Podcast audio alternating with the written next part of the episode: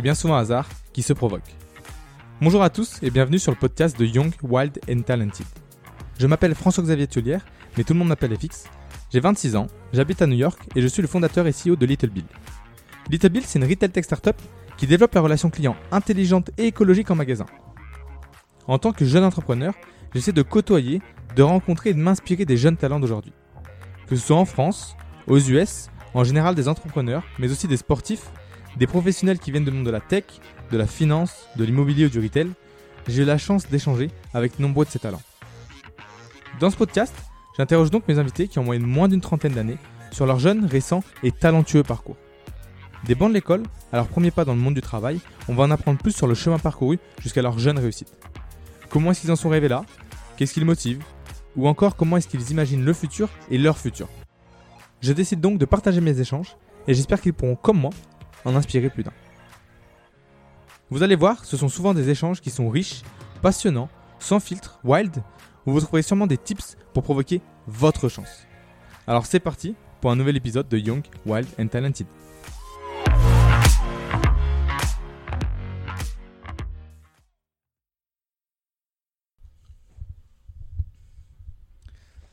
Alors bonjour à tous, et aujourd'hui j'ai l'honneur de recevoir Jean Véville. Euh, alors Jean, tu as un parcours corporate assez incroyable, euh, puisque tu as gravi les échelons chez, chez Diam International, avant de monter la filiale Connex Digital et d'en être aujourd'hui le VP of Operations euh, ici même à New York City. Alors Jean, ben, pour commencer, est-ce que tu peux ben, te présenter, toi et Connex Ok, bah, salut FX, bonjour à tous.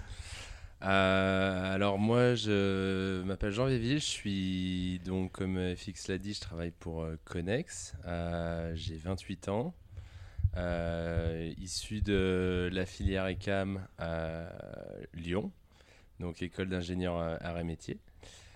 Et j'habite à New York maintenant depuis bientôt 7 ans. Génial, parfait. Et euh, est-ce que tu peux nous présenter un petit peu Diam, euh, Connex et, euh, Ouais. et, euh, ce que tu fais brièvement avant qu'on on rentre dans le vif du sujet euh, un peu par la suite? Ouais, bien sûr. Donc, euh, Diam, c'est une société qui existe depuis une cinquantaine d'années, euh, qui est le leader euh, mondial euh, des, des présentoirs de luxe pour les marques de luxe, PLV, c'est ça? PLV, en Ok. Publicité sur lieu de vente. Donc, en fait, en France, euh, on a commencé en France. Alors, l'histoire de la Diam est assez incroyable. C'est une société qui était spécialisée dans l'injection et euh, qui faisait en fait des, euh, des pièces injectées pour la ville Injection de Paris, Plastique, c'est ça? Plastique. Ok, ouais. ouais. Et, et un jour, en fait, il y a le fondateur du coup de, de, de Diam qui a, qui a décidé de partir dans le présentoir avec L'Oréal.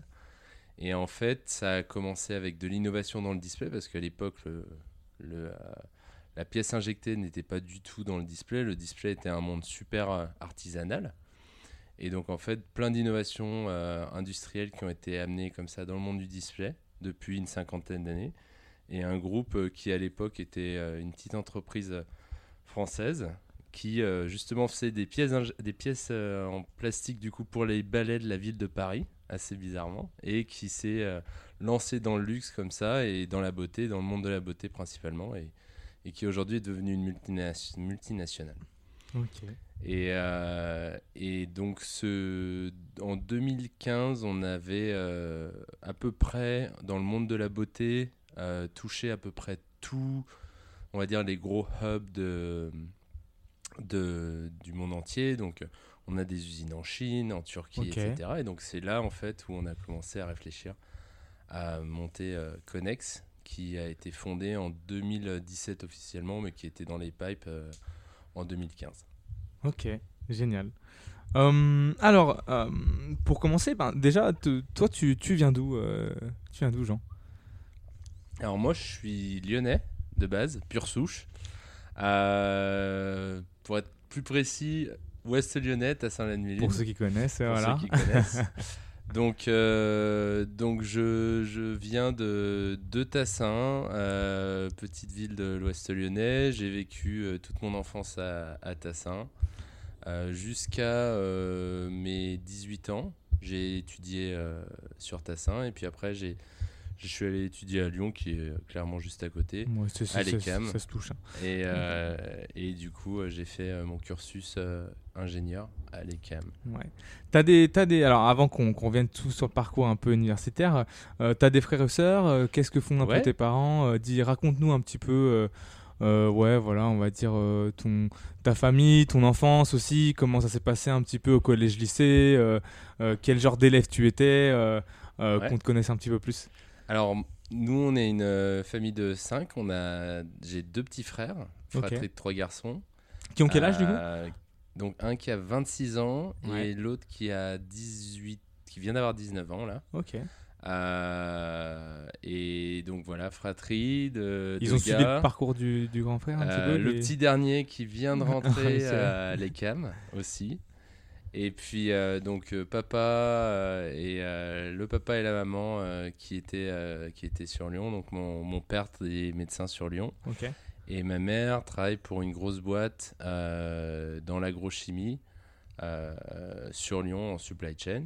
Ok. Sur Jalan ou euh, Euh, non à, à, Gorge de Loup. D'accord, très bien. Donc, euh, donc euh, ouais, non, du Ouais, coup. un gros hub, euh, euh, voilà, gros chimique à Lyon, euh, donc, euh, ouais, donc là, c'est, c'était. Ouais, elle a fait toute sa carrière là-bas. Mon père, lui, euh, un peu euh, médecin entrepreneur, euh, qui a monté une première clinique avec des associés euh, il y a de ça euh, 25, une trentaine d'années, revendu à la mutualité et, et puis euh, depuis euh, ben, continue son activité euh, dans, dans le milieu libéral. Très bien. Euh, bon, alors, nous, on, on se connaît depuis, je sais pas, on va dire, peut-être 5 ans à peu près, hein, sur New York, Ouais. euh, depuis Je que. pense que ça. Même un peu plus, Ouais. on se connaît peut-être On peut-être faisait un à l'époque. euh, à l'ECAM, parce qu'on a fait, ben, du coup, ouais, voilà, qu'on a fait la même école d'ingénieurs, en fait, Jean et moi-même, donc l'ECA Lyon. Et, euh, et, euh, et je me demandais, du coup, ben, justement, pour revenir un petit peu, euh, comment se sont passées, avant de rentrer un peu plus dans le sujet, donc, tes années collège, tes années lycée, comment t'étais en termes, ben, voilà, en, tant qu'étudiant, si t'étais un peu l'étudiant premier de la classe, au fond, plus silencieux. Raconte-nous un petit peu comment t'étais. Alors, moi, à l'école, j'ai toujours été l'élève normal, moyen, on va dire moyen Mhm. plus, jamais trop de facilité, voire même euh, à certains moments où j'ai plutôt galéré. Donc, euh, mais par contre, j'ai toujours réussi à trouver en fait des moyens, tu vois, pour m'en sortir. Bien sûr. Essayer de, de trouver euh, le moyen d'avoir une meilleure note ou de m'arranger ou d'avoir euh, de bien réviser juste la veille à l'arrache, tu vois. J'étais pas On connaît, du ouais. tout en mode euh, à me balader et en fait euh, assez forcené. Je suis un mec hyper têtu. Je Ouais. pense que c'est peut-être une plus grosse qualité, un de mes plus gros défauts. Bien sûr. Et donc du coup, ouais, j'ai eu un espèce de déclic. En fait, toute ma, toutes mes études, ça s'est passé euh, normal, tu vois, primaire, collège, euh, rien de spécial. Donc voilà, l'élève milieu de classe, mais de qui classe, passait qui passait toujours. euh, et- tranquillement, euh. Et, en fait, début du lycée, j'ai un peu galéré. Euh, je voulais pas forcément aller dans la, dans la difficulté. J'ai eu la chance d'avoir des parents qui m'ont poussé. Mhm. Et en fait, euh, c'est vrai que du coup, quand euh, j'ai pris, moi, tu mets deux coups de pied au cul et puis ça repart pour, euh, pour euh, six mois, un an, euh, sans faire trop, trop de galères. Et donc, du coup, c'est vrai que je suis parti en, en première au lycée bien plus avec la rage aux dents. Ok. Et c'est vrai que là, du coup, j'ai commencé à avoir des résultats. J'ai commencé à me faire un petit projet. Première S, du coup, t'as pris Première S, Ouais. ouais. Très bien. Euh, j'ai commencé à me faire un petit projet de, euh, de carrière, où est-ce que je voulais aller, dans quelle école, commencer à réfléchir un peu pourquoi faire ci ou pourquoi faire ça. Euh, parce qu'en fait, avant de rentrer en S, moi je voulais faire une ES. J'ai toujours voulu un peu faire du commerce, euh, parler avec les gens, j'adorais, échanger, etc. Euh, J'adore toujours, mais mais du coup, euh, j'étais vraiment plus euh, là-dessus que sur un secteur Sur un parcours scientifique. où ouais. les maths c'était galère quoi pour moi. J'avais un peu plus de mal. Donc du coup, je suis parti en fait en S un peu malgré moi, mais Ouais. avec l'ambition en fait. J'avais rencontré un type au, au judo qui m'avait un peu ouvert les yeux et qui était un, un- un ingénieur, à- un, pardon, un ingénieur avant vente. Ouais, en vente, ouais. Euh, en fait, il faisait, il faisait de l'avant-vente avec les, les clients, donc il était vraiment là pour le, le côté technique et aussi essayer de gérer un Business. peu le business. Ouais, bien sûr. Et euh, il m'a dit, écoute, en vrai, la vente, tu peux toujours arriver à apprendre sur le tas, etc. Le commerce aussi. Mais il m'a dit, la technique, c'est quelque chose qui est beaucoup plus compliqué d'apprendre. Donc, ça m'a un peu fait un peu, tu sais, comme un... Un déclic un, petit peu, déclic, ouais, voilà. ouais, parce que c'est peut-être un Et- mindset un peu qui est, qui est, qui est un peu ouais. différent euh, d'apprendre la technique et euh, ou- ça. ou de partir sur, le- sur, sur du commerce. Mm. Et du coup, j'ai- je suis parti euh, en première S avec ce début, cette bribe de projet un peu en me disant bah, je vais faire une école plus technique. Je vais essayer de me, de me spécialiser un petit peu plus ou en tout cas comprendre plus la technique pour pouvoir après évoluer potentiellement dans un rôle un peu plus commercial, mais où je pourrais quand même euh, comprendre ce que je vends. Quoi. En gros, c'était ça. Et mettre en valeur, en fait, la- le point de vue technique euh, ça. euh, dans, dans, dans ton métier. Euh, ok, très clair. Donc, du coup, tu finis lycée bac en poche, je suppose. Hein Bah écoute, Bien passé, ba- pas de bac en poche, ouais. moi je fais application ICAM. Ok. Donc en fait, euh, je vais visiter les cams. euh, Donc, alors, ECAM, école d'ingénieurs généralistes euh, basée sur Lyon. c'est ça. Et donc du coup, je, je, je visite en fait les locaux de l'ECAM, je pense, en seconde, tu vois, du coup, juste Ah oui. avant que je rentre en première S. Et là, ça, a été parti du, ça fait partie du déclic. En fait, euh, je commence à me dire, mais en fait, c'est ça que je veux faire. Je sors de l'école, je dis à ma mère, tu sais quoi, c'est là que je veux aller.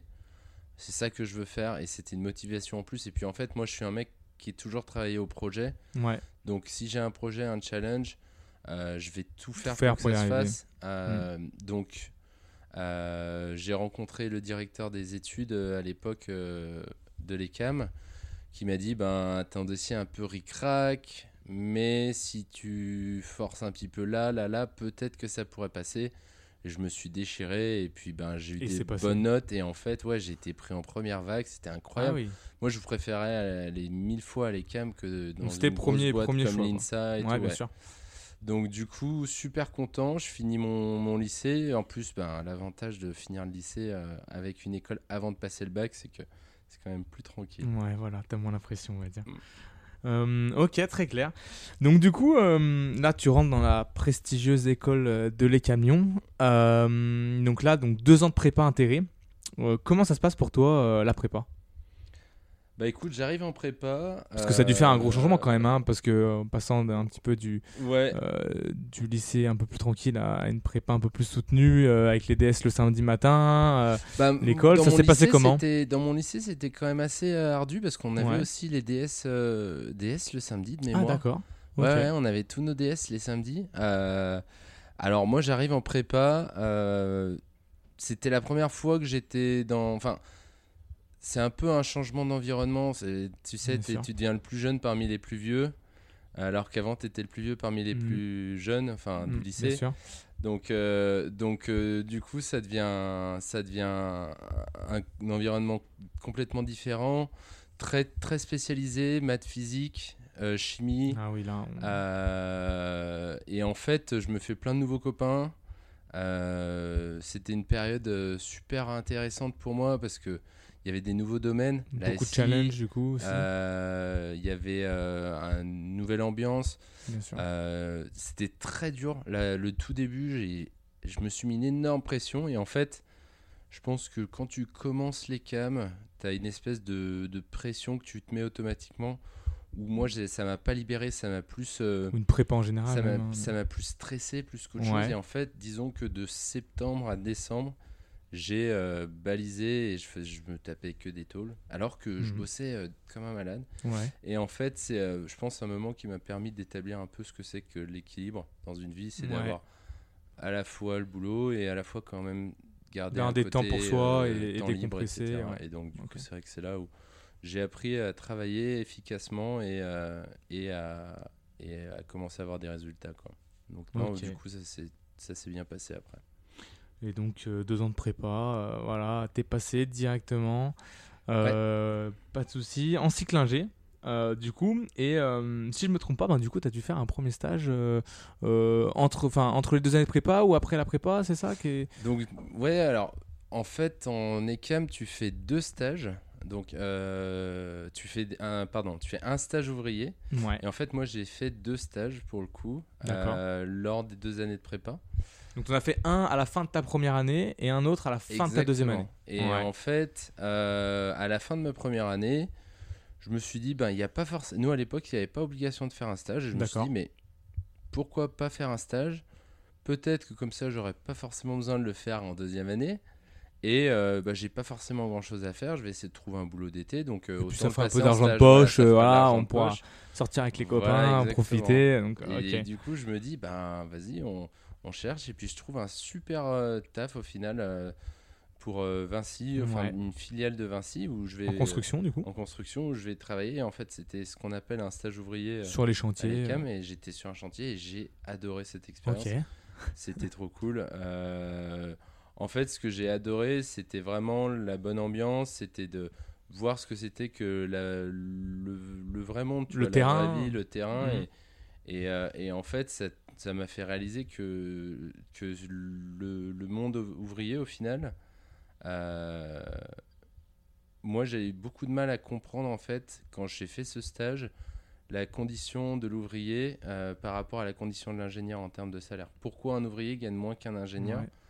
Et c'est quelque chose que j'ai remis en question. Je me suis dit, mais j'en parlais avec mon père, je lui disais, mais comment tu peux justifier qu'un ingénieur gagne deux fois plus, trois fois plus qu'un ouvrier, alors qu'au final, celui qui fait, c'est la personne Ouais. qui est sur le terrain, c'est la personne qui euh, va monter les marches, etc. Et puis, il y avait plein de trucs qui étaient designés par des ingénieurs qui n'étaient pas forcément bien faits. Bien sûr. Des préfabs de- d'escaliers qui pouvaient arriver. euh, Et que c'était même les ouvriers qui les corrigeaient. ouvriers qui euh, étaient là, ouais, bah, bien sûr. tu vois, ça, c'est préfabriqué, on est censé le mettre, mais ça rentre pas. Donc le mec se faisait un custom made on site euh, le jour même. Ouais. Euh, et moi j'étais là, waouh, en fait, ça c'est la vraie vie. Ça, c'est des vrais problèmes de, te- de terrain, tu vois. Et c'est là où je me suis dit, ben, en fait, c'est cool, ça me plaît. Euh, et puis, j'ai euh, une super expérience. En vrai, ça m'a. J'en ai des très très bons souvenirs. Donc du coup, t'as droppé les cams, t'as fait ouvrier. Non, je rigole. c'est ça. J'ai fait un BEP maçonnerie. Voilà. après, et- non, Euh. bah, non, mais par contre, j'ai vraiment beaucoup aimé Ouais. euh, l'ambiance et, et, et puis j'ai trouvé que, que le taf, c'était un taf assez physique Mhm. Euh, et ça me correspondait bien euh, de me défouler un petit peu euh, comme ça sur les chantiers. Ok, donc première expérience super intéressante. Ouais, euh, cool. T'as bien adoré, même t'as bien accroché avec les ouvriers, du coup, euh, j'ai l'impression aussi. euh. bah écoute, avec tout le monde, ça s'était bien passé. Ouais, non, c'était top. Et t'avais un petit peu regardé, je sais pas, les... t'a- t'avais travaillé un petit peu déjà avec des ingénieurs ou, ou euh, pas Ah, forcément j'avais fait euh, un stage, ouais. Alors en troisième, j'avais fait un stage Ouais. euh, dans un bureau d'études. Euh, très cool, mais Bon, vraiment semaine en général. autre monde. Là, du coup, c'est vrai que pour le coup, j'ai vraiment eu l'occasion entre mon stage euh, Mhm. très court, hein, ça avait dû dire- durer deux semaines dans un bureau d'études avec des ingés. Et après bah, avoir passé un mois et demi sur un chantier, j'avais pu vraiment voir le contraste Hein, en termes de, euh, de la façon de faire les choses et tout. Et il y a beaucoup Mais moins sur le chantier, t'étais, sur le t'étais, chantier. t'étais justement en lien, toi en tant qu'ouvrier, en rapport avec des ingénieurs ou non, non, pas trop, non, parce qu'il y a un, vrai- un vrai, et ça c'est quelque chose que, qui m'a un petit peu choqué. Mhm. Il y avait un vrai, euh, une vraie muraille en fait entre euh, ce que les ouvriers appelaient les cols blancs et, les ouvriers du chantier. Et du coup, c'est vrai que j'ai ça, c'est quelque chose qui m'a un petit peu marqué aussi parce que je me suis dit, mais en fait, les gens qui sont sur le chantier voient vraiment une, euh, une frontière, une séparation et il n'y a pas vraiment. Et en même temps, tu peux comprendre parce que quand tu vois, moi j'ai vu le peu de temps que je suis resté, j'avais vu euh, des archis ou des, des ingés passer et en vrai, tu sentais que le mec, il avait envie de montrer qu'il savait tout alors Mhm. qu'il avait jamais, jamais mis les mains, tu vois, forcément, ou, ou peut-être qu'il avait oublié, ou je sais pas, mais en tout cas, c'est vrai que ça m'avait un petit peu marqué et prendre pas mal de recul après sur, euh, sur tout ça. Quoi. Tu avais trouvé comment ce, ce stage? Euh, Alors, c'était. euh, je pense euh. que de mémoire, c'était un ami de mes parents qui ouais. connaissait quelqu'un. Bien sûr. Et c'est comme ça que je l'ai trouvé. Ouais. Euh, ok, parfait. Euh, du coup, donc ça, c'était entre tes deux années de prépa. Et donc, du coup, tu refais un stage à la fin de la prépa euh, pour fêter ça, on va dire. Ouais, c'est ça, ouais. J'ai donc- trop kiffé. voilà. et donc, qu'est-ce que hum, qu'est-ce que qu'est-ce que t'as fait du coup à ce moment-là? Si est-ce que c'était le moment où t'as été project manager chez Catalyse? Alors, non, en fait, Catalyse, donc ça, c'était en parallèle de l'ECAM. D'accord. Euh, donc en fait, euh, quand j'ai fait ma première année, donc la première année de l'ECAM, autant dire, je me suis pas, j'ai pas trop sorti la tête de l'eau. Ouais, bien sûr. Euh, fin de première année, donc je fais mon stage chez Vinci. Et puis en fait, deuxième année en SP, je me dis, mais il faut que je fasse un truc, j'ai envie de faire un truc un peu dans la vie active. Euh, et donc là, en fait, euh, en fait non, c'était pas en deuxième année, je te dis des bêtises. En fait, deuxième année de SP, du coup, je taffe. Fin de deuxième année, là, je pars en fait à Singapour, dans une société qui s'appelle euh, Fine Art Logistics Ok. euh, qui en fait est un transporteur slash logistique d'objets de valeur, Ok. de grande valeur. Donc je commence à travailler euh, avec cette entreprise, super expérience. Donc c'était dans le cadre d'un deuxième stage ouvrier. Ok.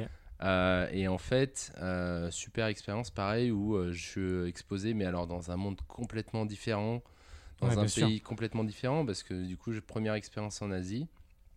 Et en fait, c'était hyper intéressant. C'est un métier en fait de gestion et d'entreposa- d'entreposage de- d'œuvres d'art dans des, dans des ports francs.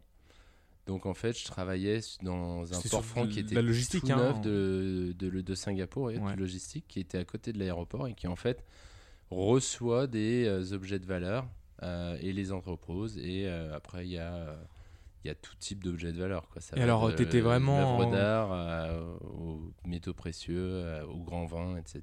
Et euh, t'étais en relation avec des, des personnes un peu locales là-bas, euh, avec des locaux ou, euh, ou majoritairement avec des Français? Comment c'était un peu ton expérience, euh, surtout à Singapour En termes professionnels ouais, ou en termes- Les deux, les deux, ouais. Alors, en termes professionnels, c'était principalement avec les équipes des ports francs. Ok.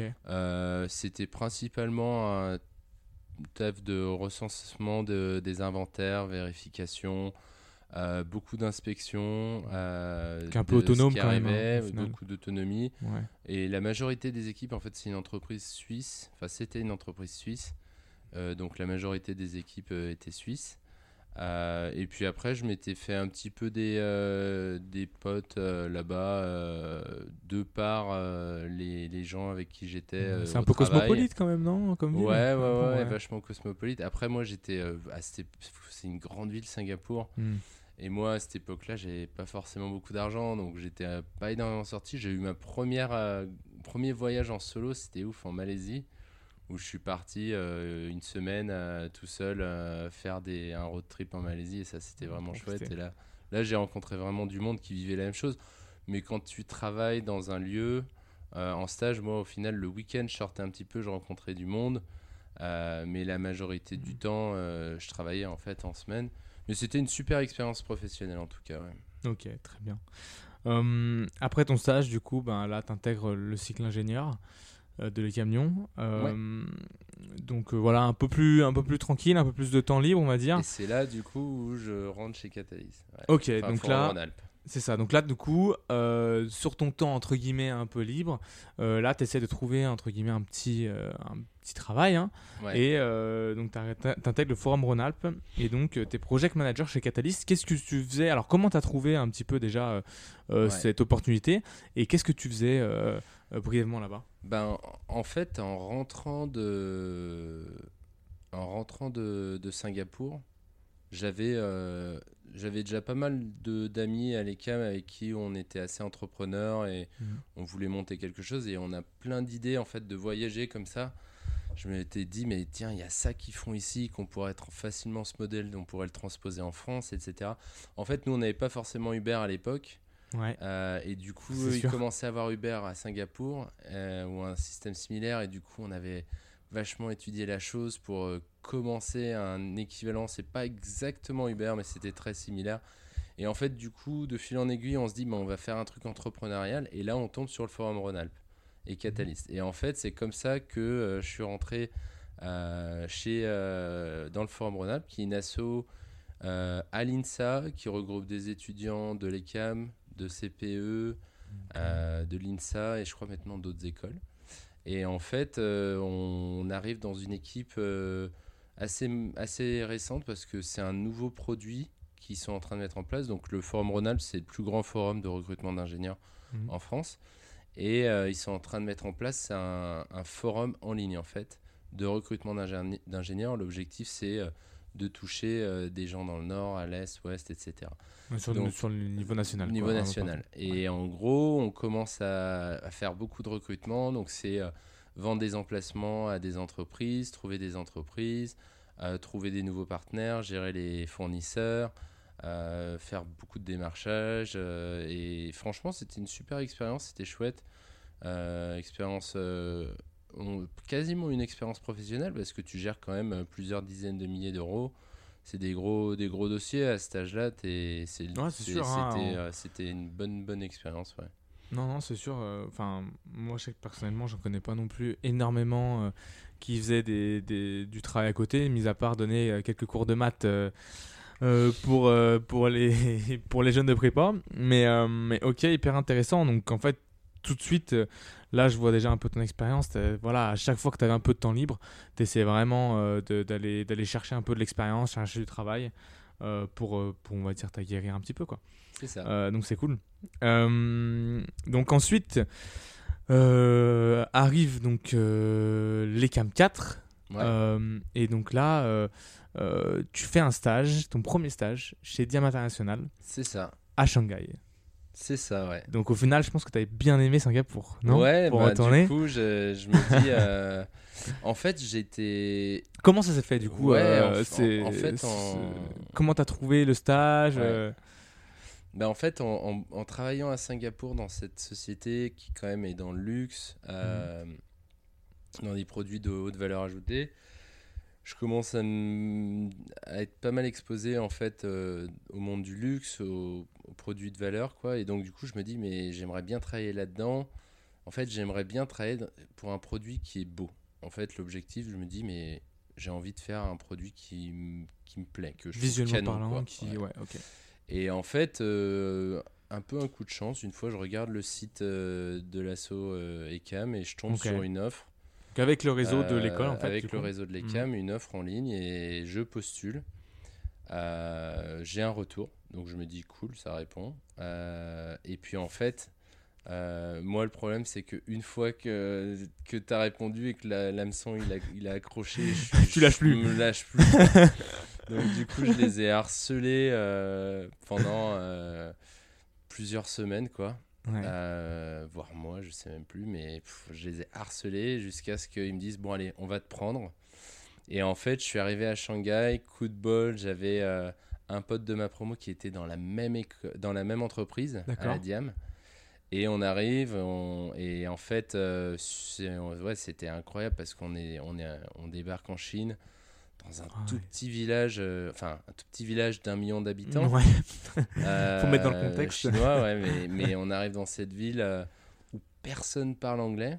Ouais, vous êtes vraiment Euh, euh, on est les, les seuls, seuls euh, Européens. Européens. euh, ouais. Est-ce que les gens, c'est un mythe ou les, des fois les, les gens, surtout à cette époque-là, euh, Ouais. prenaient en photo un Ah petit ouais, peu ouais, euh, mais carrément. Mais moi, j'ai- suis sur tellement d'albums de famille là. et, et en fait, tu, tu, euh, tu te rends compte que ouais, tu es dans un, un autre monde. hein, un autre monde, ouais. Ouais. Et, et en fait, euh, bah non, j'adore, j'arrive, la culture a l'air euh, trop cool, les gens sont très gentils. Donc je me dis, mais ça va bien se passer. On a beaucoup de chance parce que vu qu'on est deux, on est euh, assez bien lotis. On nous a pris un appartement euh, euh, où on peut aller, tu vois, au, au travail en vélo. Donc du coup, je me dis, ben nickel, ça commence bien. Je commence mon stage, donc c'est un stage de euh, ouais, 5 mois, je pense. Cinq cinq mois, à peu ok. près, ouais. Ouais. Et, euh, et je commence mon stage, on me dit, ben, tu as deux options. Soit euh, tu fais du project management, Ok. ce qui veut plus ou moins tout et rien dire. Enfin, pour moi, en tout cas, à l'époque, je Surtout savais pas à ce moment-là, peut-être aussi, ouais. quoi ça correspond. Soit, euh, en fait, on te met sur un dossier de euh, d'optimisation euh, de lean management un peu pour euh, nos machines de découpe. En supply gros, chain. on, a, on a pas mal de, de découpes et il y a Mhm. des, des scraps et en fait on veut essayer d'optimiser euh, les scraps de, Donc, sur ligne de de production CNC et de directement. ligne quoi. production. Ouais. Et du coup, moi qui de base voulais être dans la partie plus management commercial, etc., je dis bah non, non, moi carrément je pars sur le project management. Mhm. Et en fait, euh, ben, début d'expérience, assez rapidement, on me présente euh, des clients, ça se passe super bien. Ouais. Euh, à tel point que ben ils me disent mais en fait euh, reviens euh, tous les jours avec nous parce que là-bas les gros clients tu vois chez L'Oréal et tout ils y vont tous les jours. Donc tous les jours je vais avec eux chez L'Oréal. Tous les après-midi on va à Shanghai. On va voir les clients on bosse sur des gros dossiers pour des, des gros ce qu'on appelle des roll-out donc en gros tu as un présentoir mais dans le présentoir tu as une organisation des produits on appelle ça un planogramme Mhm. et en fait, euh, chaque saison, tu vas euh, modifier ton planogramme, Bien tu sûr. vas lancer des nouveaux produits, En tu vas lancer ouais, des nouveaux dire. visuels, une nouvelle campagne. Donc ton présentoir, il va vivre, il faut l'updater, il faut euh, changer des éléments dans le présentoir. Donc du coup, on travaille sur cette grosse update. Euh, et en fait, en plus de ça, je commence à lancer un nouveau dossier avec la cliente qui euh, était vraiment à deux doigts d'aboutir à un, un dossier qui aurait été énorme parce que c'était un dossier euh, à 3 millions de dollars. Surtout Et pour un, surtout pour un stagiaire, et euh, en qui. fait, ouais, pendant deux mois, Ouais, on c'est sûr. travaille là-dessus. Et je pense que trois semaines, deux semaines avant que je parte, il y a une nouvelle boss qui arrive et qui Une dit- nouvelle- de- une nouvelle patronne chez L'Oréal qui arrive. Donc, chez votre client, en fait. Chez notre client qui devient Mm. la N plus 1 de notre contact D'accord. et qui dit non, on va le faire en carton. Et en fait, le présentoir qu'on avait fait, tout était pris, et c'était limite parti, et bon, c'était tombé à l'eau. Mais, euh, mais super expérience, super relation avec les clients. Et, euh, et puis du coup, ben, ça m'a permis un peu de mettre le pied euh, dans la diam, tu vois, de, Bien sûr.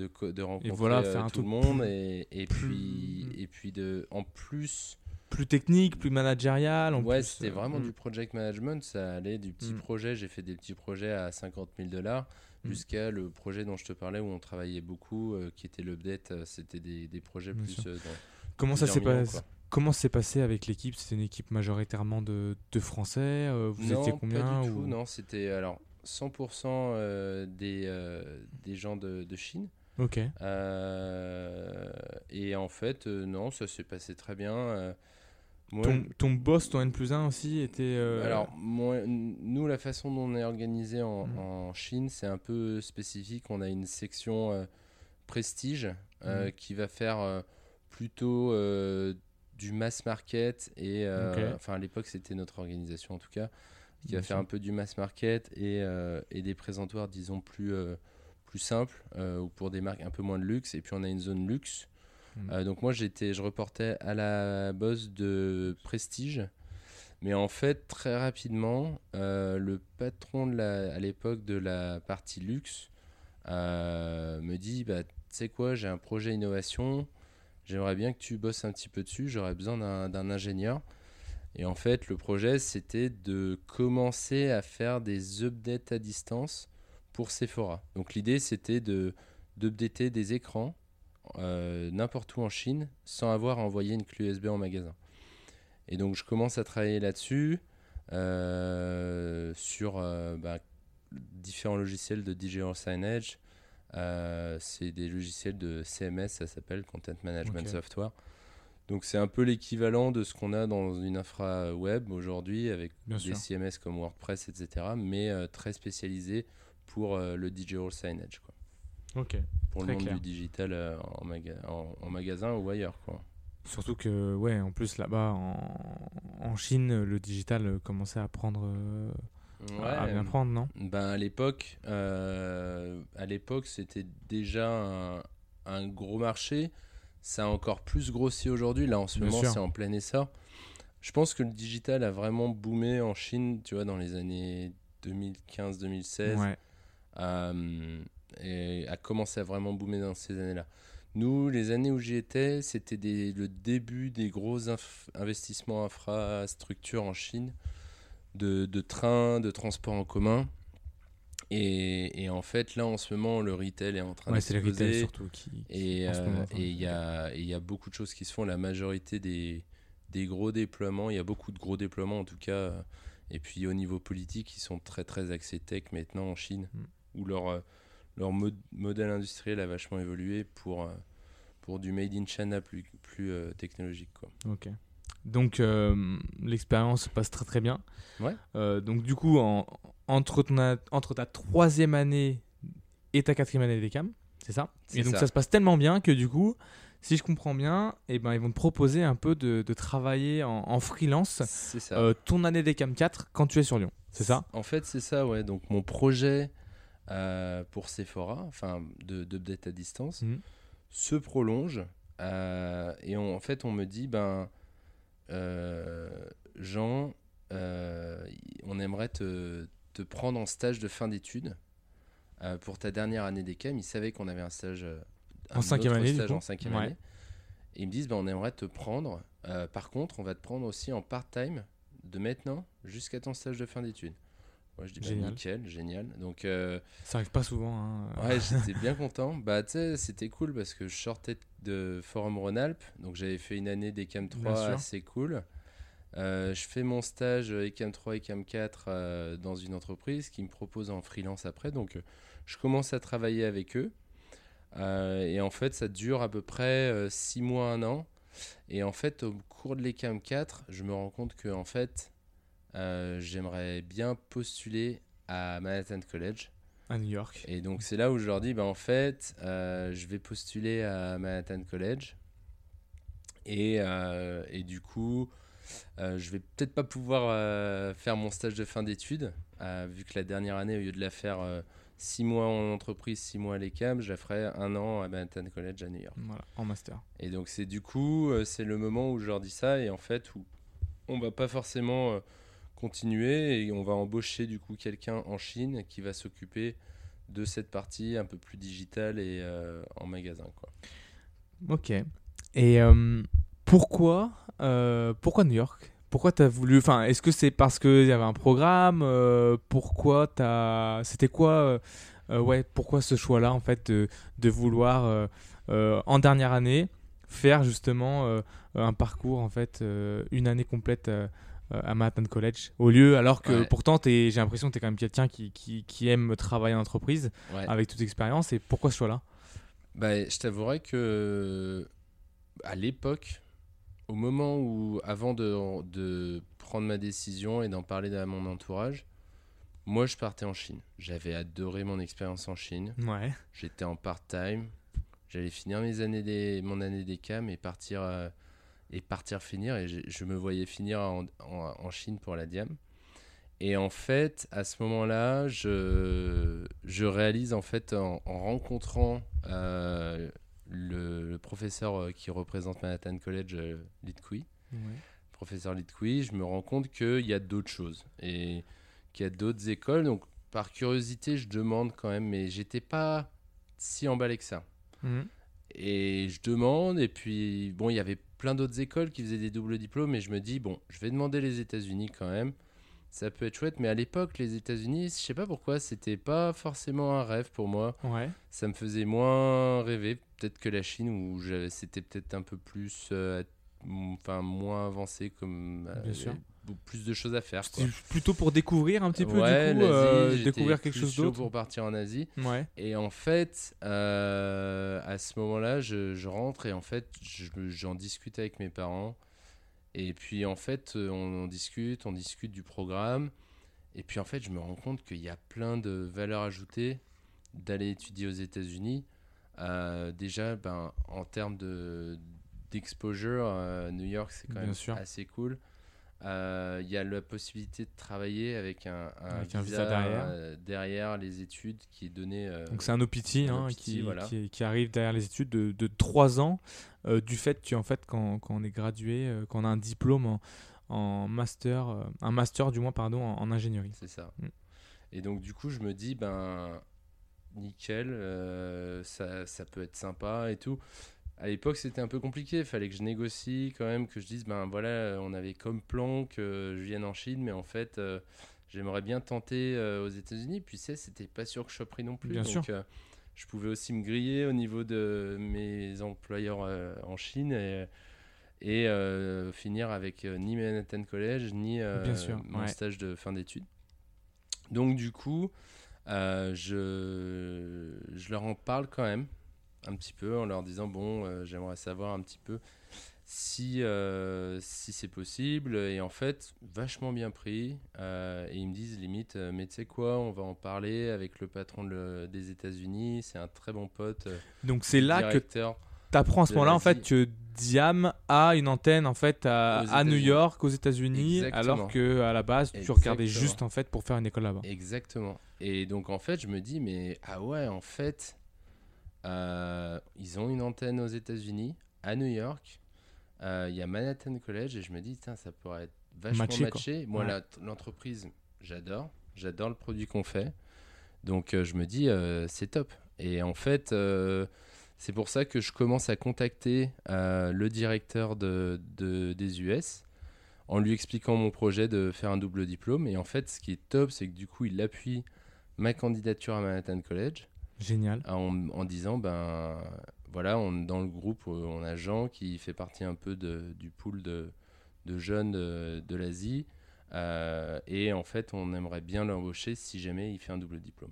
Et donc, du coup, j'arrive euh, avec mon entretien d'acceptation à Manhattan College avec limite, Limite, une euh, demi-offre Offre d'emploi. euh, et je me dis, ben, c'est nickel, quoi. Donc, euh, c'est vrai que je sais pas si ça a aidé, mais je pense que ça influence quand même pas mal. C'est sûr. Euh, C'est et sûr. donc, euh, donc, du coup, voilà, super content. Je rentre à Manhattan, enfin, je suis accepté à Manhattan College. Euh, J'ai beaucoup de chance parce que, enfin, beaucoup de mes amis ont voulu y aller. Moi, j'avais beaucoup de potes avec qui j'aurais voulu passer cette année. Bon, au final, j'étais le seul dans mon groupe d'amis qui Ouais. ont postulé, malheureusement, à être accepté. Après tu t'es fait d'autres amis je suppose. C'était comment cette année euh, Manhattan Euh, College, euh, moi, super cool. Adoré, américaine euh, Ouais, bah, tu vois, tu vois ce que c'est. Hein. Mais euh, ouais, non, c'était trop cool. euh, bah, très bonne ambiance. mhm. Euh, J'ai eu Plein de rencontres.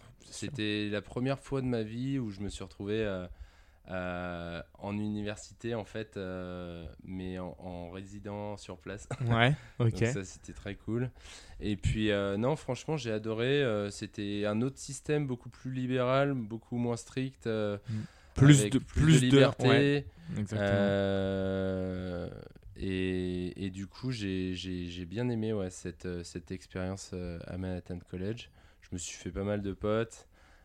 J'ai rencontré plein de nouveaux gens, même des gens de l'ECAM que je connaissais pas, qui étaient géniaux, euh, qui étaient hyper sympas, avec qui on a passé des super moments. J'ai rencontré euh, ma copine, qui est devenue ma femme voilà. depuis. Belle Et rencontre. hein, Belle rencontre. et, euh, et non, franchement, ouais, super année. Très bien. super année. Et puis, ben, du coup, euh, du coup, voilà, après, on va raconter la suite. Voilà. Et, et donc, du coup, ben, tu finis cette année d'école avec, ben, au final, directement un travail derrière. Alors que euh, je Ouais. sais que pour la majorité des, des personnes qui finissent cette année, c'est très compliqué. Enfin, c'est- bah. ça demande du travail de trouver, euh, de trouver un, un job, euh, que ce soit à New York ou autre dans les US. hein. Je sais qu'il n'y a pas tout le monde qui, qui arrive. Euh, et toi, en fait, du coup, euh, hyper bien, euh, tu sors de l'école, tout de suite, euh, t'as as ton, ton visa qui arrive et tu commences du coup ce travail, ben, ton job à Diam. Ouais. Et ton title à ce moment-là, c'était Product Innovation Manager, c'est ça? Ouais, bon, alors, pour la petite euh, précision, par Ouais. contre, je peux te dire que j'en ai galéré. Ouais. en fait, ouais, en, en fait, au courant de l'année, du coup, il y a pas mal de temps qui est passé entre le moment où j'étais accepté à Manhattan College Bien sûr. Et euh, je pense que, tu sais, d'embaucher des Français, euh, c'est assez compliqué parce qu'au final, ça Mhm. reste quand même plus ou moins du court terme. Ouais, Disons qu'au niveau sur trois euh, ans, enfin, en, en interne, ouais, ouais. ou trois ans Ouais, avec le petit. Et donc, du coup, c'est vrai que j'ai encore dû euh, m'accrocher à la canne à pêche, euh, comme j'avais dit. Et, Ouais. et au final, euh, c'est passé, tu vois, j'ai réussi à avoir un emploi à Diam, enfin à Détroit, aux US. Mais c'est vrai que pour le coup, je Mhm. m'attendais un peu à ce que ce soit plus simple. ouais. Et euh, C'était- quoi qui était par rapport au visa, tu penses, Ouais, ou- c'était peut-être au niveau du management. On avait, euh, on a un peu une réluctance en fait à, à embaucher des étrangers. D'accord, donc en fait, les, euh, l'entité aux US avait un peu de mal à ouais, embaucher je pense des. que Au moment, au tout début, quand il a fallu faire le papier pour m'aider dans mon dossier, c'était bien. Mm, bien sûr. Euh, et puis il y a peut-être des choses qui se sont passées qui ont fait que c'était un petit peu plus compliqué. Donc moi du coup pendant mon année de Manhattan College j'avais quand même deux trois plans que j'avais Au cas préparés où. au cas Ouais, où. Bien sûr. Euh, et puis euh, quand ça s'est débridé et que j'ai pu y aller, je, suis- je me suis pas trop posé la question. Ouais, bien je sûr. suis parti direct Bien sûr. euh, à, la- à Diem. Très bien. Euh, et donc, du coup, tu rentres euh, en tant que Product Innovation Manager. Et donc, Ouais. Qu'est-ce que qu'est-ce que tu faisais un petit peu à ce moment-là Euh, C'était quoi tes, Eh tes- ben, tes- tes missions euh, Du coup, euh, premier full-time job. Ouais, bien sûr. Je, en fait, je. C'est différent quand même que les stages. Hein, Ouais, ouais, C'est- ouais. vachement différent. Parce que tu te projettes plus sur le long vision terme. plus ouais. ouais, bien sûr. exactement. Mm. Et donc j'arrive, en fait, euh, je rencontre un, un gars incroyable. En fait, je visite, avant d'être embauché, je visite l'usine. Euh, et je rencontre un gars incroyable euh, qui, euh, qui est un gars de l'ECAM, qui, qui en fait est re- responsable de la production. Et en fait, super énergie, vachement dynamique. Et je me dis, mais je veux bosser avec lui. Je veux qu'on on bosse ensemble. Et donc, en fait, je revois le directeur de Diam Amérique Mhm. qui me dit après la visite Bon, tu, tu veux faire quoi En se disant que je vais soit demander à aller en engineering, soit aller en project management. Et, euh, et en fait, je lui dis ben, J'ai envie d'aller en prod. J'ai envie peu, de ouais, faire de la prod et de faire du lean management. J'ai envie de bosser avec Hugo parce que Avec la- cette personne que tu as rencontrée. Hugo en fait. Fontan, je vois qu'il Ouais. est un mec qui est super, euh, super dynamique, une grosse énergie, tu vois. C'est exactement. Ouais, tu as eu un bon fit avec comment je- justement ouais, voilà, ton, man- ton comment potentiel je- manager. Ouais, exactement. et, donc euh, euh, je me dis, mais je vais bosser pour Hugo. Euh, et, euh, et donc euh, j'ai vachement adoré. J'ai fait que six mois en fait. Mhm. J'ai bossé donc de juin à décembre euh, en tant que Product Innovation Manager. Donc, euh, donc en gros, mon boulot c'était de. euh, pas Product Innovation Manager, Production. Donc en prod. Manager. Ouais. Et en gros, mon boulot c'était de mettre en place un ERP sur nos lignes d'assemblage. ERP. ERP, Entreprise Resource Planning. Donc, Voilà. c'est un logiciel qui permet de lier tous les départements d'une entreprise, que ça aille euh, du project manager qui va euh, mettre en place euh, un projet à une ligne d'assemblage pour savoir combien de temps ça prend de faire telle ou telle opération Pour optimiser en fait jusqu'à la, logistique, et- la finance, et les coûts, etc. Ouais. Et donc moi, je me mets, à- je commence à mettre en place des outils euh, sur nos lignes d'assemblage pour pouvoir traquer euh, plus précisément nos temps de production, l'utilisation des machines euh, et pouvoir commencer à faire un peu le, le début du lean management et pouvoir commencer à mettre un peu un, un dollar value sur un projet, en tout cas d'un point de vue production, tu vois. Donc du coup, je fais ça pendant six mois et en fait, bizarrement, au bout de six mois, il se passe un truc. Euh, Il y a une, une vidéo, je pense que c'est ça le déclic. Il y a une vidéo qui, euh, qui est passée euh, à notre CEO d'un d'un supermarché américain qui s'appelle Kroger qui développe Mhm. des réglettes, euh, en fait des, des étagères euh, Ok. écran. Donc en fait, euh, depuis des années, la Diam essaye à cette période de- de- de- d'innover un petit peu, mais galère. En termes de Et- digital. En termes de digital. Mm. Et en fait, un écran en soi, euh, on est tous avec des écrans dans la poche, euh, en face de nous, sur nos écrans euh, de, de téléphone ou d'ordinateur. Et un écran, c'est assez difficile de, de développer des écrans avec des formats uniques. Ouais. Et donc, quand tu dois mettre un écran sur une réglette de magasin, c'est vraiment, vraiment stretch. Et donc, du coup, impossible à créer. Et donc là, Kroger lance ça pour vendre de la moutarde, pour vendre du ketchup. Et, euh, et donc, euh, ça arrive aux oreilles de mon CEO qui dit Mais euh, putain, on- n'est pas capable de, de faire ça De alors que nous, on travaille pour Estée Ouais. Lauder et des marques de luxe. Et en fait, c'est là où, où en fait, je pense qu'on a eu un déclic, enfin, en tout cas, du, niveau management, et où on a décidé d'investir dans les produits. Parce qu'en fait, on avait investi beaucoup dans, la, dans les process, Dans les process. le ouais. RP dont je Bien parlais sûr. avant, plein de robotisation, plein de process de tracking, Là, de logistique, etc. Investir euh, de manière innovante. Et, on avait produits, innové quoi. voilà, sur nous en interne, Mm. mais on n'avait pas forcément innové pour nos clients, pour l'expérience client, sûr. pour le digital. Et donc c'est là où en fait on commence à partir euh, sur cet axe euh, de euh, product innovation, donc on appelle ça. Ouais. Et donc en fait, il me dit, ben, on propose l'ouverture d'un nouveau département. Louis, le, le CEO Amérique de Diam, me, me dit, bon ben, Jean, on va ouvrir un nouveau département qui s'appellera Product Innovation. Mhm. Et est-ce que tu voudrais t'en occuper? Donc, Donc c'est il savait le- que j'avais travaillé voilà, avec la Chine un peu sur ce dossier. Et c'est vraiment une continuité au final de ce que j'avais commencé à faire euh, en Chine. Et, euh, et donc là, c'est vrai que c'était un peu euh, un virage à 90 degrés Bien par sûr. rapport à ce que je faisais en production. Bien sûr. Et en fait, ça se passe plutôt bien. Euh, au bout de six mois, on commence à avoir des premiers. euh, des Donc là, premiers, tout de suite, t'as t'as accepté en fait euh, cette offre. C'était pour toi. Non, c'était pas si simple parce qu'en fait, j'avais beaucoup, je m'étais investi avec euh, Hugo dans Bien d'autres euh, dans d'autres innovations de ouais. process. Euh, j'avais plein de projets en cours. Il y avait au- aussi, au final, j'étais devenu un peu son numéro 2. Donc, on ouais, faisait ouais, bien sûr. pas mal de, de prod, de, de prod ensemble, de gestion de la prod.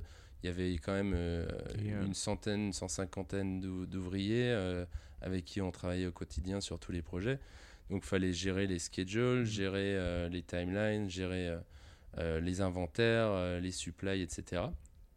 Et donc c'est vrai que c'était un gros changement. Donc ça, il y a une période de transition, je pense, qui a duré à peu près 3-4 mois. Où petit à petit, en fait, je me suis sorti de, de la partie euh, euh, production. T'as pas eu vraiment euh, le choix au final. euh, Euh, ben, j'aurais pu dire non, mais Oui, oui, mais bon, après quand t'es jeune, euh, bah, moi, boîte, ça m'intéressait beaucoup. Et puis c'est- vrai ouais, que c'était plus. vachement intéressant. C'est de l'innovation. Ouais, C'est un peu le futur de la diam. bien sûr. euh, dans tu voyais quand même le, potentiel. il y avait, donc, il y euh, avait du potentiel de malade. Ouais. Et en fait, euh, à ce moment-là, je me dis, mais vas-y, c'est un département. Mm. Go. Et bon, on fait une transition, mais tu vois, c'est vrai que poses toujours quand même la question euh, ouais. euh, et comment on va faire, qu'est-ce qui va se passer. Et puis au final, euh, de fil en aiguille, les, so- les choses se passent bien. Quoi. Et juste pour revenir hein, encore sur, sur, sur ton début d'expérience, j'aime beaucoup ce mindset en fait de d'avoir au, final choisi euh, un peu en fait euh, euh, un boss plutôt qu'un job.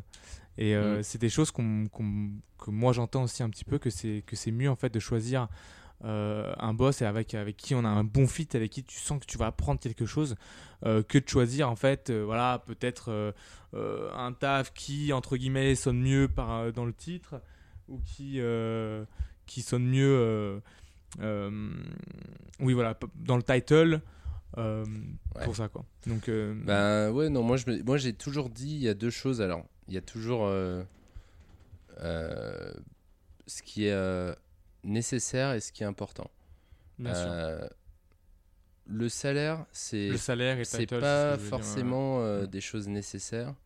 Surtout en entrée de Euh, carrière, Surtout en entrée de carrière. c'est sensiblement les mêmes salaires. Et clairement, tu, Mm. moi j'ai commencé avec un salaire très très faible. J'ai refusé des offres plus élevées que ce que j'allais avoir à la Diam dans d'autres pays, mais pas, pas aux États-Unis. Mais, mais j'aurais pu aller travailler en Suisse et gagner plus d'argent dans, dans une autre entreprise. Mais parce que je voulais vraiment travailler dans cette entreprise, que j'y croyais, que c'est un peu ça a été un peu pour moi une révélation, quoi, ce, ce, milieu du luxe et, de la PLV de luxe. Et, euh, et en fait, euh, c'est vrai que d'avoir des boss, et c'est un milieu, tu sais, ce qui est assez incroyable de la Diam, c'est que 99,999% des entreprises dans le monde vont avoir des produits, et c'est des produits répétitifs. C'est-à-dire que tu Bien vas sûr. faire un produit, euh, un meuble, une chaise, une table, n'importe quoi, ou, ou des, de l'électronique, et tu vas en faire des dizaines, des centaines, des millions. Ouais. Et euh, des centaines de milliers ou des millions. Et euh, la grosse différence de la Diam, et ce que je trouve d'incroyable, c'est qu'on est dans un secteur où nous, on fait, dans une, dans une petite filiale, hein, là, c'est filiale américaine, on fait 50, 100, 200, 300 différents produits par an Et des petites par séries. usine euh, et des petites séries Mm. et des trucs incroyables avec des décorations euh, très spécifiques et des challenges innovants en termes d'assemblage, en termes de, de, de, CSR, en termes de réduction de, des déchets, de la colle, etc. Et Il y a, y, a, il y a tellement de produits qui sont développés pour beaucoup de marques que du coup, c'est vrai que c'est un milieu qui change tout le temps, qui est du coup plus challengeant peut-être qu'une entreprise où tu as un produit qui est plus récurrent. Ouais, Et ça, c'est quelque chose qui m'a vraiment plu, en plus du fait que tu fasses des beaux produits. Génial. C'est top. Hum, alors du coup, on- on- je reviens, euh, voilà, je, je- je ferme un peu la parenthèse à ce niveau-là, mais euh, donc du coup, je reviens sur euh, sur, euh, ben, sur sur sur ton sur ton poste de product innovation manager. Donc, tu me disais que ça passait très bien, à tel point Ouais. que du coup que ben vous allez former la filiale qui Ouais. va s'appeler Connex Digital. Connex, ouais. Donc nous, au début, on Comment commence passe, à... En fait, on commence à développer... Enfin, je suis tout seul à l'époque dans le département, donc je commence... Le, le- la vision, c'était de développer du coup la réglette digitale de Diam. Ouais. Donc au tout début, on commence avec une réglette qui était faite par une entreprise allemande. Euh, on l'intègre, nous, en fait, on était plus intégrateur, intégrateur de software, intégrateur de hardware, intégrateur de contenu. Euh, et puis, on, on construit un peu un écosystème comme ça pour nos clients, que ce soit au niveau hard, soft ou contenu.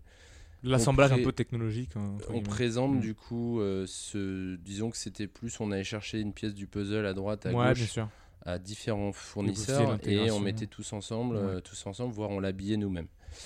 Euh, et en fait, on présente ça à, à la CEO de Lauder, euh, la présidente d'Estée Lauder, et en fait, mon, mon patron donc, fait la présentation, mon président Louis. Euh, et, euh, et en fait, euh, durant la présentation, elle arrête, Louis, et elle dit Arrête tout. Ça, j'en veux de partout. et en fait, là, c'était euh, Waouh, Génial. allez, ouais, c'est parti. Et donc là, en fait, on a commencé à développer notre propre réglette, ce qui était une grosse différence dans le sens où ben, quand tu achètes à droite, à gauche, tu as plein de sociétés qui innovent, qui vont avoir leurs produits, et Bien tu peux les intégrer. Euh, et donc là, en fait, la grosse nouveauté, c'est qu'on allait développer notre propre réglette. Bien sûr. Et donc à l'époque, pour faire simple, on avait une réglette où c'était comme si tu mettais 5-6 iPhones les uns à côté des Ouais. autres. Le problème qu'il y avait avec ce réglette, c'est qu'au niveau des iPhones, tu as une petite bordure. Donc entre chaque écran, Il fallait quand en même fait, une petite euh, bordure et tu voyais pas une image euh, complète. Et donc là, je commence à rechercher rechercher et c'est là où le bulldog en moi s'est réveillé et je cherche et je cherche de partout des fournisseurs. Je commence à m'intéresser vachement au monde du digital, du LCD, Ouais. euh, les différentes catégories de vendors, euh, les différents OEM, les différents euh, Original Equipment Manufacturers, ça, veut dire. Donc tous les gens en fait dans l'écosystème du, du, du, LCD qui font de l'écran. Et, euh, et c'est là où en fait je tombe sur des, des sociétés de niche qui développent des, des écrans euh, resize, coupés.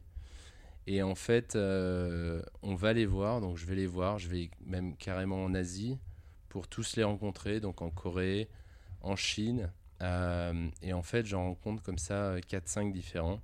Je commence à comprendre leur euh, process de fabrication. Ok. Et en fait, c'est euh, à l'époque des écrans qui sont principalement utilisés pour une toute petite niche de marché, c'est dans la transportation. Donc tu as souvent vu au-dessus des taxis, maintenant il y en a de plus en plus des Mm. écrans stretch comme Yes. ça. Mais pas forcément pour des formats très très très fins. Et là en fait, quand je parle là-dessus, je leur dis euh, Ok, on va lancer des réglettes digitales pour la Diam. Et les mecs nous regardent, euh, mais vous êtes fous parce que vous, vous gardez que un dixième de l'écran. En fait, on prend une dalle et on la coupe. Mhm. Et en fait, on monte un business case autour de ça. Euh, on commence à, à développer des, des premiers protos un peu à droite à gauche. Et puis en fait, euh, on se rend compte qu'on a un marché, qu'on a des clients qui sont réceptifs. Yes. euh, et on commence à vraiment investir. Donc là, on monte euh, notre premier produit en interne. Donc on, on investit dans des moules, dans des extrusions et Dans, dans, on- dans dans un l'humain du produit coup. euh, fini vous recrutez et on aussi. recrute notre première personne. Et donc là, on n'est pas encore Connex. Connex n'existe pas. On est encore euh, Product Innovation Department. Ouais. En parallèle, on intègre plein d'autres technologies, euh, de la facial detection, ouais. Euh, on commence à intégrer aussi euh, des, un peu de, de tech sur la lumière. Euh, on commence à faire de l'object recognition, beaucoup d'RFID, RFID, du beacon. Enfin, on intègre plein plein de technologies préexistantes. Donc ça va très très vite. Ouais. Pendant un an à peu près, l'année euh, 2015, euh, pardon, 2016, pardon, toute l'année 2016, on, euh, on développe euh, du, des protos. Et en fait, à la fin de l'année euh, 2016, euh, on avait euh, une dizaine de protos, on commence à avoir un peu de succès. Euh, on présente au patron de Paco Rabanne euh, franchement une belle réglette de 4 réglettes qu'on avait présenté la veille à Estée Lauder, qui n'avait pas été si réceptif que ça. Et donc le contact de Paco Rabanne passe par hasard comme ça à notre usine, voit Il ça, les voit et. il euh, s'arrête devant, il dit Mais c'est pas possible. Chanel, ils ont pas encore acheté ça. et donc là, en fait, ça part et, euh, et en fait, c'est là où, euh, où vraiment on commence à faire nos premiers magasins. les commandes Et, arrivent. euh, et où ouais, là, on commence à avoir assez de business et on commence à discuter de, de monter, une filiale. filiale. et nos, nos réglettes commencent un peu à kick-off. quoi. Ok. Et donc ça s'est fait assez naturellement. Et pourquoi vous vous êtes dit en fait, euh, au lieu de grossir le département innovation, euh, pourquoi monter une filiale en fait? Ah bah ça c'est une très bonne question. En fait, euh, au tout début, c'était pas parti pour. Au début, on, on- En fait, non. Au début, on allait monter une société à part. Ça, c'était une certitude, mais elle allait pas s'appeler Connex. Hmm. En fait, le jour où on est parti... Un jour, je suis allé chez Samsung avec, mon- avec Louis, mon, mon chef. Ouais. Enfin, mon N plus 2. Et, euh, et on revient de chez Samsung. Et bon, on va chez Samsung, le showroom de Samsung dans le New Jersey, qui est le HQ de Samsung, Mhm. et rien d'incroyable. Donc euh, on, on rentre, nous on avait notre petit showroom, tu vois, Ouais. et le lendemain, Louis me dit viens me voir dans mon bureau avec Nico, avec mon boss, et, euh, et il me dit euh, bon ben les gars, on va ouvrir une filiale, parce que là franchement je vois ce que fait Samsung, Euh, il y a vraiment une porte ouverte quoi. Ouais. Et donc en fait, on. on Pour dissocier, pourquoi on- vous faites on- ça on euh, ben, Parce que ouais, c'est une activité complètement différente. Ouais, bien sûr. C'est vraiment pas la même activité. C'est une activité digitale avec Ouais. de l'écran, avec du contenu, avec de la tech. Le monde du euh, display, c'est un monde qui reste très mécanique, qui est dans la pièce injectée, dans la finition, dans les qualités, dans la. C'est un métier vraiment qui a rien à voir. Et même en termes de clientèle, on se rend compte de plus en plus que nos clients pas forcément, sont pas forcément les, nécessairement les clients pour faire du digital en magasin. tu vois. Ouais, donc c'est vraiment des entre guillemets des nouveaux clients, C'est un nouveau un autre marché, monde en fait. c'est la diam ouais, d'il y a ok. 50 ans. Quand la diam a commencé, sais, quand je te disais la pièce injectée et tout, il n'y avait pas forcément de marché. C'était artisanal et tout. Aujourd'hui, dans le monde du display, le digital, c'est pareil. Nous, nos, nos clients, ils intègrent des écrans qui vont updater avec des clés USB, Mm. mais il n'y a pas de consistance. Il y a un écran à droite, un écran à gauche, c'est pas le même fournisseur. Enfin, et ils savent pas trop ce qu'ils achètent. Et là, du coup, c'est vrai que d'avoir, on est en train de créer un écosystème complet. Enfin, on va en parler un petit peu plus, mais là, c'est vraiment, on est en train de créer un marché dans le marché du retail, quoi. Euh. Très spécialisé dans le digital, quoi. Et euh, donc du coup, ouais, ouais, non, très clair. Et du coup, ben, cette filiale euh, euh, ben, se, se, se, se monte, euh, vous recrutez vite du monde et, euh, et aujourd'hui, vous êtes, euh, vous êtes combien euh, ou vous étiez combien au maximum là dans, dans cette filiale Connex Vous avez recruté combien d'employés alors au début, on n'était que deux, trois Ouais. du coup. Donc il y avait Wakas qui est mon numéro 2 et Nico qui est mon boss. Donc on a monté Connex à trois. On avait Ouais. un programmeur en plus. Euh, Donc plus- technique, hein, vite du arrivé. Ouais, donc on avait deux software développeurs Ouais. du coup. Euh, Nicolas qui était plus euh, euh, ouais, general management, president et, euh, et moi-même qui m'occupais de toute la partie gestion des fournisseurs, hardware, euh, gestion des équipes de soft bien aussi. sûr. Euh, et en fait, on a, en fait, on s'est vite rendu compte rapidement après avoir monté, même avant d'avoir monté Connex, mais rapidement avant, après avoir euh, créé le département d'in- d'innovation, que nombre de choses pouvaient être faites en interne en fait. Euh, et que en fait, la, le subcontracting, utiliser des contracteurs, n'était pas forcément le meilleur euh, rapport euh, prix-temps. Temps, prix, ouais, ouais. Ouais, donc euh, le rapport, euh, c'était assez chronophage de devoir intégrer euh, d'autres euh, d'autres sociétés dans notre euh, écosystème.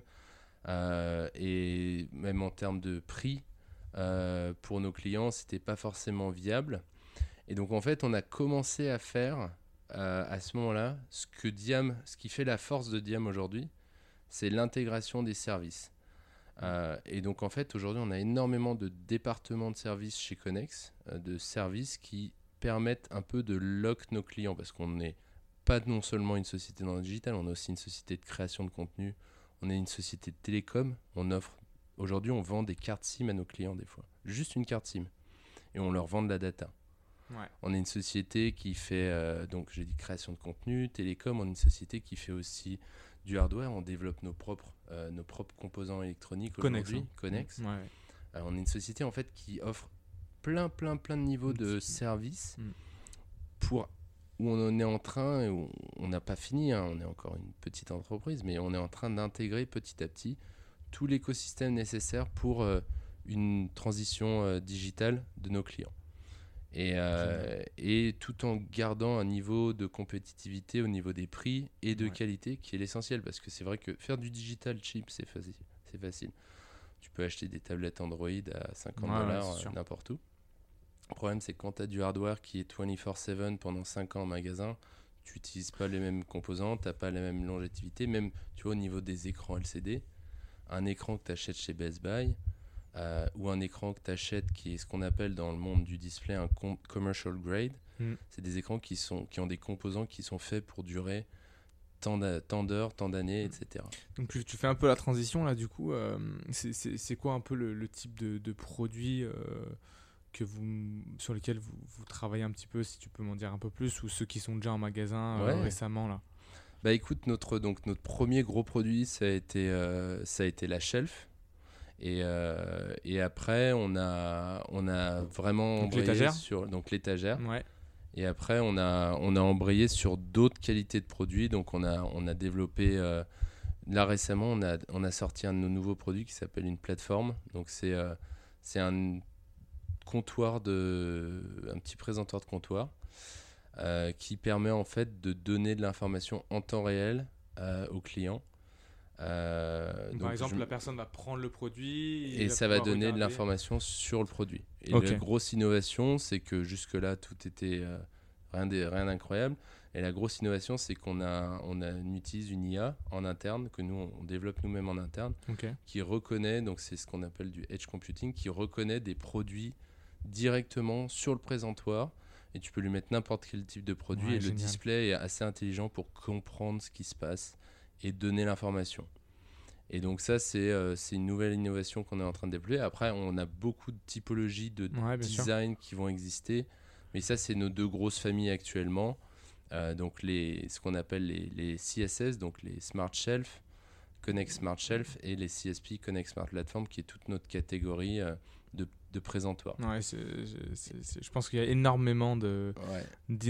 à faire dans le secteur et, et, et, euh, et je pense que ouais, d'un point de vue euh, pour, pour les consommateurs, il y, aura de, de plus en plus, on va dire, dans, euh, dans tout ce qui est beauté ou autre, euh, des showrooms qui, qui auront de plus en plus d'IA et qui seront de plus en plus connectés avec les, les consommateurs et je pense qu'il y a plein d'innovations qui, qui vont arriver là-dessus.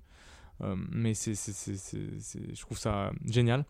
Euh, vous, êtes combien d'employés du coup là actuellement Donc euh, chez Connex, Connex actuellement, on est euh, une petite vingtaine, on est Ouais. 16 personnes, si je me trompe pas. Et comment, comment ça s'est passé un petit peu très rapidement pour toi euh, Voilà, de passer euh, très rapidement de, de 3-4 personnes à, à gérer une équipe plus ou moins de, de 20 personnes.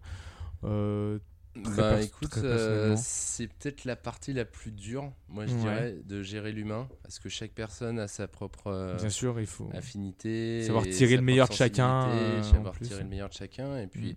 savoir analyser et comprendre la personne que tu as en face et comment tu peux aller de l'avant. Et c'est vrai que je pense que ça s'est pas mal passé. Je suis pense que au niveau de, de, de mon caractère, ça va? C'est pas facile tous les jours pour eux, à mon avis. mais euh, mais euh, non, écoute, euh, au niveau du, de, la, de la société, nous, on a, on a grossi par phase. Quand on a commencé à 3, on faisait un petit peu tout. Puis on a commencé à avoir du business avec Paco. T'as mis les mains a- dedans déjà ben, c'est un peu toujours pareil. Tout le monde sûr. est un peu en mode, en mode start-up, comme je dis. C'est un- Ouais. On est un peu tous des couteaux suisses, donc on fait un peu tous euh, plusieurs choses. Ouais. Après, on a commencé à embaucher des spécialistes dans certains domaines. Donc là, c'était un peu une révolution. Donc on a embauché quelqu'un qui faisait du contenu, qui est un spécialiste en VFX, en, en animation 3D, etc. On a embauché des gens qui, faisons- qui font que de l'IA, donc des spécialistes en reconnaissance faciale, reconnaissance de produits, etc. Et là, on a commencé à embaucher euh, récemment quelqu'un qui fait que de l'électronique. Donc du Génial. design de, de- de circuits imprimés, euh, euh, schématiques, etc. Donc là, on est dans une phase où on a un peu les foundations de l'entreprise qu'on a mis en place depuis quelques années. Même au niveau du soft, on a des gens qui sont dans le web, des gens qui sont plus dans l'application engineering. Et donc en fait, on a une base de, de talent un peu qui nous permet de faire un peu n'importe quoi, un peu ce qu'on veut, tout et n'importe quoi. Ce Faire qui des est- choses personnalisées pour, pour vos clients. hein, ouais, bah alors, beaucoup de choses personnalisées, mais aussi on construit un écosystème soft qui nous permet d'être facilement agile. Nous, on dit toujours à nos clients ce que vous voyez dans notre showroom.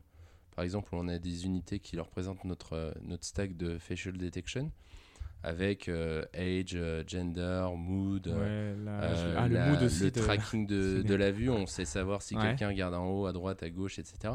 On leur dit ça, vous pouvez le transposer sous n'importe quelle typologie de display. Ouais. Vous n'avez pas besoin de le mettre juste sur des réglettes digitales, vous pouvez le mettre sur, euh, sur d'autres types de présentoirs. Donc aujourd'hui, on offre vraiment une pluralité de produits à notre petite échelle qui sont facilement euh, arrangeables entre eux.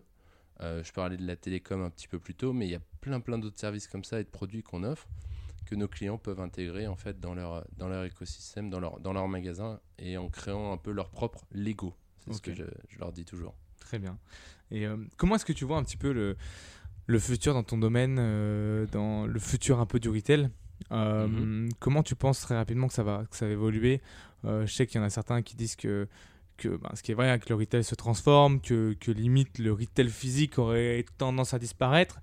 Il y en a qui disent que ça va vraiment être des, des- des vrais showrooms. Mhm. Qu'est-ce que tu penses un petit peu de tout ça, toi? Moi, je pense que le retail a une, une sur, euh, un surdéveloppement dans les années 2000, surtout aux États-Unis. Donc, tu as beaucoup de real estate qui ont été, qui ont été faits dans tout ce qu'on appelle les door CD, donc les magasins un peu moins fréquentés. Mhm. Ce qui fait qu'il y a une trop grosse évolution du nombre de points de vente par rapport à, à la demande du marché. Euh, et là, on en ce moment, on est en train de voir, on a vu une énorme réduction du nombre de, de magasins euh, en CD d'or qui est en train petit à petit, c'est intéressant de se transformer parce qu'il y a toujours des espaces, Bien sûr. de se transformer en centre de distribution pour euh, des Amazon, des, des sociétés de e-commerce. Et en fait, tous les gros magasins qui marchent super bien vont devenir beaucoup plus quali. Donc là, les Mm. flagship stores, donc tout ce qui est A-door, B-door et flagship, donc tous les gros magasins qui font un peu de chiffres, vont continuer d'être là, vont continuer de grossir, il va y en avoir de plus en plus. Euh, alors, l'évolution du nombre de points de vente va pas être exponentielle comme dans les années précédentes, mais on va partir, dans, je pense, dans un monde beaucoup plus digital, euh, dans une expérience plus connectée, Mhm. euh, où il y aura Plus une personnel expérience aussi. plus quali et plus personnelle. Et Mhm. c'est vrai qu'aujourd'hui, tu vas en magasin, tu vas dans un magasin aujourd'hui et tu vas dans un magasin il y a, il y a 50 ans, le display, le monde du présentoir n'a pas changé. Et il n'y a pas eu vraiment de grosse évolution technologique ou de grosse évolution de l'expérience. Et donc c'est vrai que nous, on, on essaye d'apporter ça à notre petite échelle avec, euh, avec nos solutions digitales. Très clair. Euh, comment, euh, c'est quoi tes, tes objectifs, toi, pour plus tard Comment est-ce que tu vois ton futur? Ben écoute, c'est une bonne question.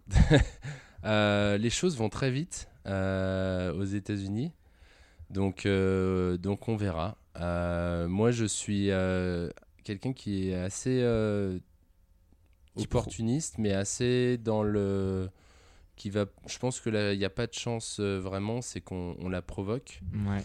Je dis aussi que le, ton job, c'est à toi de le rendre intéressant. Donc c'est vrai que Totalement moi, je suis tout le temps en train de d'essayer de, de, de trouver des nouveaux challenges. Moi, tu vois, par exemple, dans mon équipe, aujourd'hui, on a des super foundations, on a une très bonne équipe, un, un très bon pack de Mm. tech, mais quel est notre next euh, step? Quel est Ouais, notre next sûr. développement? Où est-ce qu'on va développer l'entreprise? Est-ce que c'est euh, dans le système embarqué? Est-ce que c'est dans la puce? Est-ce que c'est dans les, euh, dans les objets de tracking euh, sur, en batterie? Je sais Voilà, pas. recherche d'opportunités, nouveaux faut- Voilà, il challenges, faut euh, trouver un mm. nouveau challenge, un nouveau business. Il y a toujours des opportunités de business qui, euh, qui s'ouvrent et qui se présentent où on va pouvoir euh, évoluer dans tel ou tel euh, Ouais. secteur ou aider nos clients à tel ou tel endroit. Donc je pense que c'est plutôt ouais, le challenge pour moi les années prochaines, ça va être euh, euh, le, business établi, on le continue, la réglette, Mm. euh, les présentoirs, on continue de le grossir. Et puis, euh, et puis euh, on, part, euh, on part dans quoi et quelles sont les nouvelles innovations? Et je pense que l'innovation, la curiosité, l'innovation, c'est le nerf de la guerre. Quoi. Le jour Ouais. où tu es plus curieux, c'est que tu as raté. Mm, Je suis d'accord. Très bien, ça fait déjà un, petit moment qu'on est ensemble. Pour finir, je, vais, je vais te poser très rapidement quelques questions pour, pour y répondre voilà, en quelques mots. Si, tu, si tu devais donner un mot pour, ton, pour décrire ton parcours, euh, ce serait quoi Euh, Ton parcours jusqu'à aujourd'hui c'est une très bonne question. Euh, je dirais que je. Qu'est-ce que je peux choisir? Un mot? Un mot C'est difficile. deux, Je dirais chanceux. ok. ok, très bien. J'ai beaucoup de chance dans la vie, je pense. Mais comme tu dis que tu as provoqué. Au Qui final. peut se provoquer, ouais. Mais il y a aussi des moments où tu as de la chance et puis tu sais pas, ça arrive. hein. Euh, c'est quoi tes motivations euh, tous les jours? Euh, les motivations de tous les jours, honnêtement, d'un point de vue professionnel, c'est qu'on grossisse, qu'on trouve de nouvelles opportunités, qu'on rende nos clients heureux et qu'on solve leurs leurs problèmes. Très bien. C'est quoi pour toi les qualités d'un bon manager? Alors, moi, j'ai je fais toujours la différenciation entre un leader et un manager. Ouais. Euh, pour moi, un manager, c'est quelqu'un qui va arriver à sortir le meilleur des autres euh, sans forcément être le, sans forcément euh, connaître techniquement Ouais, comment y arriver, bien sûr.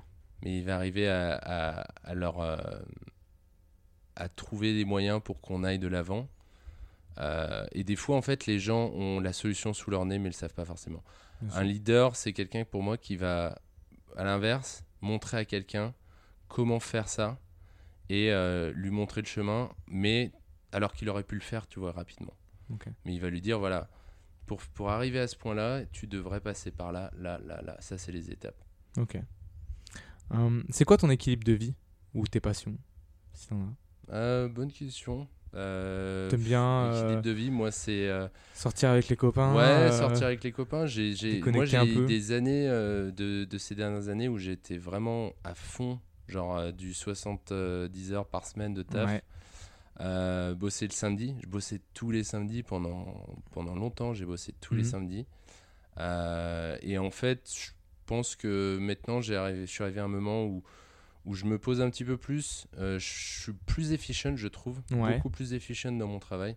Ce qui fait que ça me permet aussi de, d'arriver à garder un équilibre, à essayer de partir pas trop après 7 heures. Quoi. Disons que Ouais, je bien essaye sûr. de me dire, bon, ou de faire du sport à- après le travail, tu vois, ou essayer de trouver un équilibre un peu de autre que le travail. Et puis bien sûr, les amis, euh, les soirées un petit peu. Ouais, euh, pas si oublier. S'amuser toujours, même si j'ai l'impression que tu t'amuses aussi au travail, donc c'est- cool. Euh, et pour finir, bah, est-ce que tu as, je sais pas, un film, une série ou, ou des livres à nous conseiller qui, qui t'ont inspiré? Euh, alors récemment, j'ai un podcast euh, du New York Times qui est super intéressant, euh, que j'ai commencé récemment, qui chaque jour, c'est un podcast d'actualité. Euh, Comment il s'appelle du coup New York Times Daily, je Ok, crois. d'accord. ouais. Euh, Et en fait, c'est sur Spotify et c'est un truc assez chouette. Ça parle tous les jours d'un d'un Un sujet différent. d'un sujet différent. J'ai co- commencé récemment euh, sur les conseils de, de ma femme. Mais, pour, non, pour la curiosité. C'est cool. Bah, après, j'ai les classiques, quoi. Affaires sensibles, euh, tous, tous les trucs de France Inter qui sont un peu, euh, un peu intéressants. Quoi. Génial. Ok, très bien. Euh, ok, ben écoute, euh, Jean, je pense que on s'est plus ou moins tout dit. Merci encore pour, pour ton temps. Bah, avec plaisir, merci. Je te souhaite plein de bonnes choses pour la suite. Et Ouais. puis, et puis ben, je vous dis à bientôt sur le podcast de Young, Wild and Talented. Merci d'avoir écouté cet épisode jusqu'au bout de cette première saison Made in USA. Si vous avez aimé, n'hésitez pas à mettre 5 étoiles, un petit commentaire sympa et à le partager à un maximum de vos amis. J'attends aussi vos feedbacks sur le format afin de préparer pourquoi pas une deuxième saison Made in France. Je suis FX et à votre disposition pour toute question sur ce podcast ou Little Bean. Alors à très bientôt. Ciao ciao